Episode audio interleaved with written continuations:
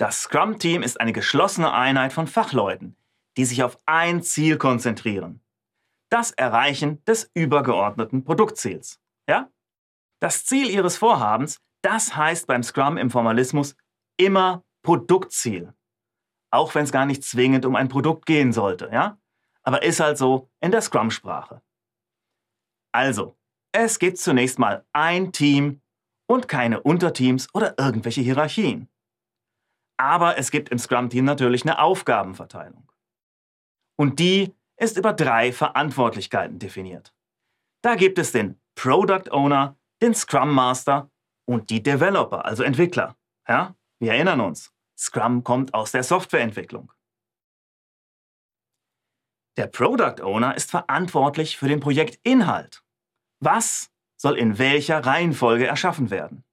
Der Product Owner hat die Vision des Produktes und den betriebswirtschaftlichen Überblick. Er oder sie ist verantwortlich dafür, das Produkt gegenüber den Auftraggebern bzw. Stakeholdern zu vertreten.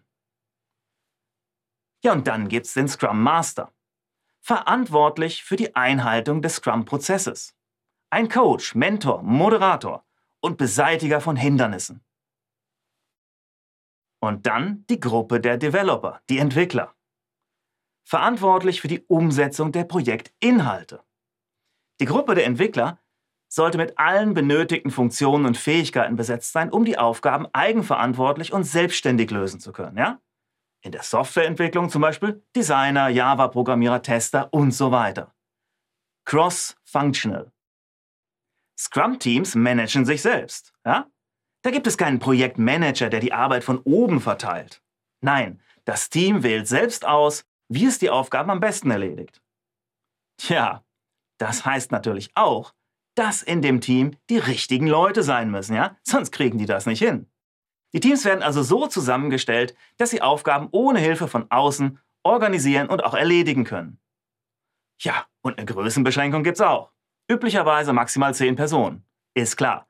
Wird's größer, dann ist das mit der Selbstorganisation und der Entscheidungsfindung im Team gar nicht mehr so einfach. Ja. Und was macht so ein Team den ganzen Tag lang? Na, es arbeitet iterativ. In wiederkehrenden Sprints werden potenziell auslieferbare Produkte oder Produktversionen erstellt. Das Scrum-Team ist ergebnisverantwortlich für die Erschaffung eines wertvollen, nützlichen Inkrements in jedem Sprint. Ja, schöner Satz, was? Aber keine Sorge. Was all dieser Scrum-Jargon bedeutet, dazu kommen wir später noch.